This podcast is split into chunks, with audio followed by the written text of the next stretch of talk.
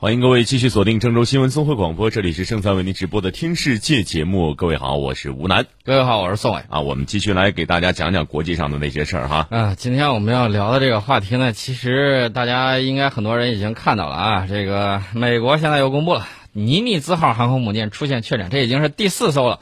美国太平洋已经没有航母可用啊！我看到有很多人在这个微博上在写，说现在太平洋上可能只有四艘航母。嗯，哪四艘呢？辽宁、山东，嗯，还有这个呃加贺和出云啊。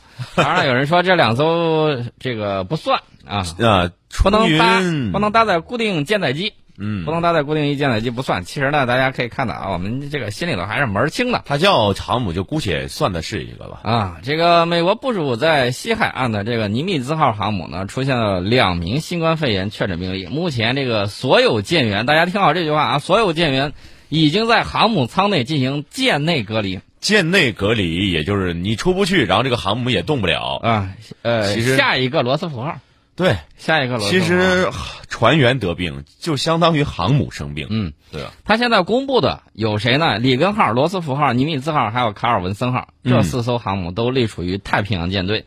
呃，至此呢，美军今年上半年计划部署在太平洋的航母全都确诊有新冠病例。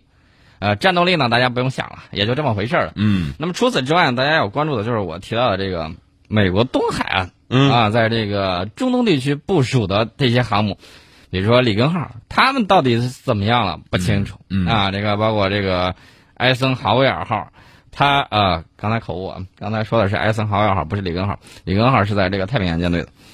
埃森豪威尔号这些为什么现在没有消息？为什么他从中东地区，然后船有了动静，奔着东海岸一路狂奔过去了啊？为什么呢？为什么？我觉得需要他了解一下情况。那么除了他之外，昨天还确诊了一艘航母，啊，哪艘航母呢？法国的戴高乐号航空母舰。大家要注意啊，法国戴高乐号航空母舰可是一月份的时候已经跑到中东地区，跑到中东地区了。嗯一月份，大家听好时间，一月份跑到中东地区了。然后呢，在期间可能跟艾森豪威尔号航空母舰有合练。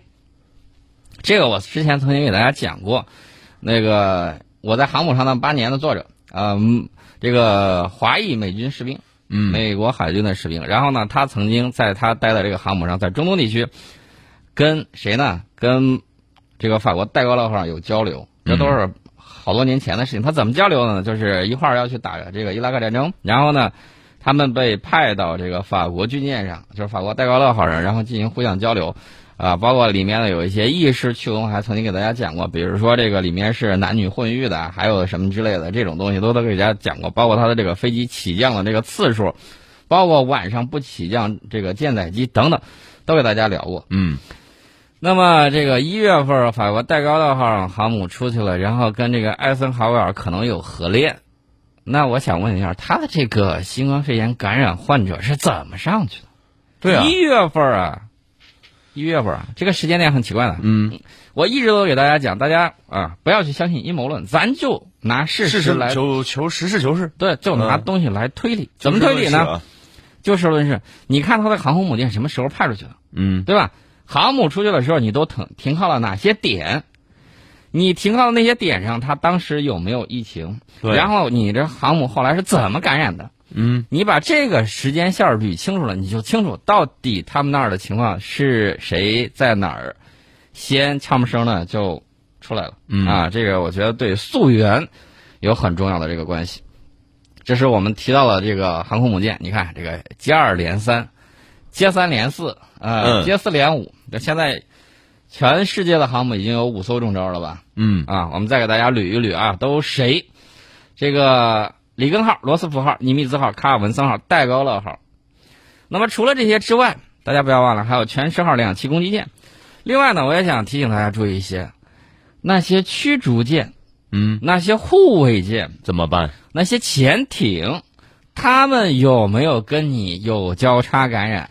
谁能告诉我？你说你不能航母传染潜艇，航母不是传染潜艇，啊航母传染这个啊，呃驱逐舰和护卫舰，因为他们会有人员交流。会有人员交嗯流，然后这个一块儿在一个舰队在开个会，然后底下航母的人员不是潜艇的人员再出席一下。我想问的是，除了这些航母之外，嗯，他们其他的这个舰只有没有出现这种情况对，啊？因为什么呢？因为航母的空间相对来说还大一些，嗯那些驱逐舰、护卫舰的空间会更小。嗯呃，而且呢，这个潜艇它是密闭空间，能不能给讲清楚？因为荷兰的潜艇已经出了问题，对，荷兰的潜艇已经出问题，那么我就想知道你这儿到底有没有问题？你能不能这个讲一下啊？到底是什么样的情况？嗯再次呢，我也提醒一下，不要再往里头填进去，啊，填进去优秀的舰长，然后呢，因为怼了舰长之后，又被轰下台辞职了啊，这种高官你不要老搞这样，一下折损两员大将。对，舰长，舰长被撤职了，嗯舰长被撤职了之后，你知道他叫来的人是谁吗？谁？他怕镇不住，嗯他把前舰长叫来了，前舰长过来先接手一下，呃，然后呢？然后那不然的话，你光派文职军官过去，那那对啊，一个武将带多少士兵？那士兵只听武将一个人的，呃。对吧？然后呢，大家注意啊，他的这个是文官领导这个嗯武官，啊，这个倒是没有什么问题。是，问题是，他派来人接不住任，他又怕里里头闹哗变，他怎么办呢？就是派前舰长有这个威望啊。你看我之前带过你们，对吧？然后我接着来了，大家安稳一下，然后呢，这个有事儿解决问题，然后呢，这个代理部长火速辞职，嗯啊，你这就两天时间嘛，头一天打人家的脸，不远万里跑到关岛去打人家脸，训斥了人家一顿，对吧？还说了脏话，说完之后第二天自己辞职了。哎，这事儿太闹心了，咱就不多说他了。所以我希望他们能够把除了航母之外的这个舰只有哪些情况，我建议是尽早，你哪怕你不公布呢，尽早及早进行处理，千万不要寒了你们将士的心，嗯到最后闹出来这个不堪啊，这个不祥等等一系列的这种情况，那我就是白给你提醒啊。所以说，我就提前给你提醒。那么，如今在尼米兹号确诊之后，美国航母啊，呃美国海军总共有四艘航母出现新冠确诊病例。嗯呃，根据美国海军的计划，十一艘航母中有五艘今年上半年处于出港航行状态。这五艘分别是部署于大西洋，正在进行舰载机飞行员上舰磨合训练的福特号航母，在中东地区部署执勤的艾森豪威尔号航母，从中东地区结束部署任务，准备返回诺福克海军基地的杜鲁门号航空母舰，在东亚部署目前在关岛地区被隔离的罗斯福号航母，以及在西海岸测试 F 三十五 C 的尼米兹号航母。嗯呃，按照计划，尼米兹级去年年末完成例行维护之后，出港执行训练任务。嗯大家听好啊，去年年末完成例行维护之后，出港执行训练任务，在西海岸测试 F 三十五 C 这个舰载战斗机，以及训练美国海军航空兵飞行员。这个在罗斯福号和里根号确诊之后，尼米兹反而成为太平洋舰队唯一能够出海航行的航母。随着这个舰出现新冠确诊病例，这个舰能否继续部署成为一个未知数。所以说呢，大家要注意啊，嗯这个船去年年末已经完成了这个维护之后，就出港执行训练任务。嗯那这个期间谁给你感染的？谁给你感染的？这是一个大问题。嗯所以呢，你好好考虑一下，到底是什么样的情况。这儿呢，我们不多说，防疫的事情呢，这个需要全球都动员起来，然后积极的去防疫。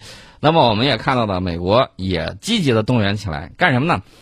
让美国陆军特种部队开始转行，呃，当裁缝，嗯，当裁缝，对，当裁缝，生产医用口罩和防护装备嗯啊，自力更生，呃，这个艰苦创业，然后生产口罩，然后我也看了那个照片，还有一些视频，呃，现在他们这个产量比较高了嗯。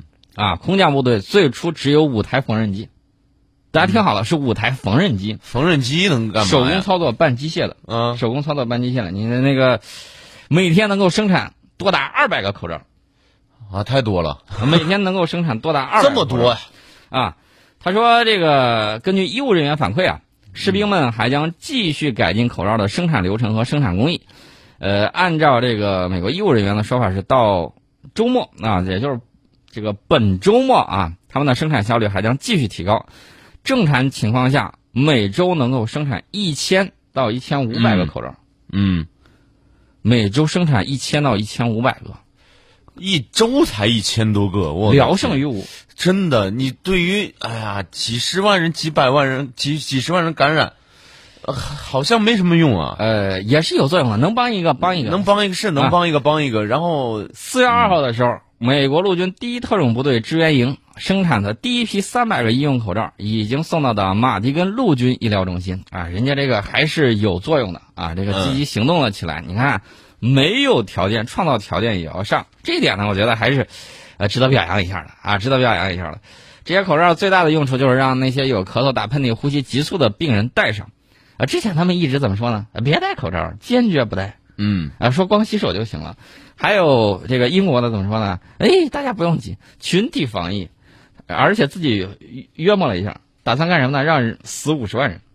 死五十万人，死五十万人。他想了，他只感染老人，不感染年轻人。结果发现这个病毒根本病毒还跟你分孩子、老人、你年轻人。嗯嗯，所以他们的体质是有问题的，这个毋庸置疑。只要大家这个不是屁股歪的，一眼就能够看得出来。嗯，呃，今天还有新闻，我觉得惨不忍睹。怎么叫惨不忍睹呢？他们的这个老年人这个看护中心，医护人员跑了。嗯，英国医护人员跑了。然后后来呢，发现大量的死亡，然后这个呃看护人员跑，等到医护人员去看的时候啊，经过这个解剖发现，然后就说了一番话，他没有直说，他说有很多不是新冠肺炎去世的。嗯，那你想一想是什么？对啊，缺乏食物。嗯，缺乏食物，活活的被饿饿死的，啊，这是他们这儿的情况啊。所以说，你看这个情况。他们之前标榜的就是嘴上说那一套，嗯，我一直在讲，你不要看他怎么说，你要看他具体做了什么，嗯啊，你看看他具体做了什么，这个已经大家都看得非常非常的清楚，太清楚了。那么我要告诉大家，大家千万不要以为他们现在没有能力了啊，没有这个干劲儿了，不是这个样子的，绝对不是这个样子的。为什么呢？我要告诉大家，当地时间，美国当地时间六号，美国总统特朗普签署了一项命令，这个命令很关键。这个命令呢，叫赋予美国人开采太空资源权利的命令。嗯，呃，然后呢，俄罗斯官方直接回怼，美国对太空进行私有化的任何尝试都不可能接受。你不能有一天你说啊，你看到美国说月球是我的，嗯，那么我要给你论证，自古以来我们这个在搞嫦娥的这个神话故事的时候还没有美国，那你怎么给我算自古以来啊？所以说呢，这个太空财产是全人类的财产啊，不是某一个国家的财产。那么，这个特朗普签署的这个命令说，美国人应当依据法律赋予的权利开展太空研究、开采和使用太空资源。他说，太空在法律上和物理上都是人类活动的独特领域。美国认为，太空并不是所有国家共有的财产。你听听这句话。嗯，呃，美国认为太空并不是所有国家共有的财产。那难道是美国一家独有吗？那这个我就不清楚。那其实背后的意思不就是这样？你呃，或者说就是没钱没技术的，你们就不配上太空？呃，而且就是这吗？美国说了，我准备在这个问题上争取国际支持。根据这项命令，美国国务院和其他各部门应当在国际层面展开谈判，签署双边和多边协议，为本国公司利用开采月球和其他天体资源创造条件。那么，美国政府解释说，美方。认为没有必要签署新的国际条件，只是希望与伙伴国探讨这个话题。什么意思呢？就是我有技术，我说了算啊，说是我的就是我的，我没有必要跟你们没有技术的谈这个东西，呃，你们听听就行了。嗯，大概就是这个意思。那么对于俄罗斯总统，呃，对于这个美国总统签署的这个命令，俄罗斯总统的这个新闻秘书啊，佩斯科夫呢说，以这样或那样的形式进行某种太空私有化，这种企图是不可接受的。这种情况仍然要从这个法律角度进行研究。俄罗斯外交部呼吁国际社会采取集体措施，防止将包括地球和其他天体在内的外层空间转变为国际分歧和冲突的舞台。那么大家注意啊，这一点我我不评论他这个到底他两方哪个说对哪个说的不对，我只说一点，说什么呢？就是大家还记得不记得前几年我们在发展这个太空技术的时候，在发射这个飞船的时候。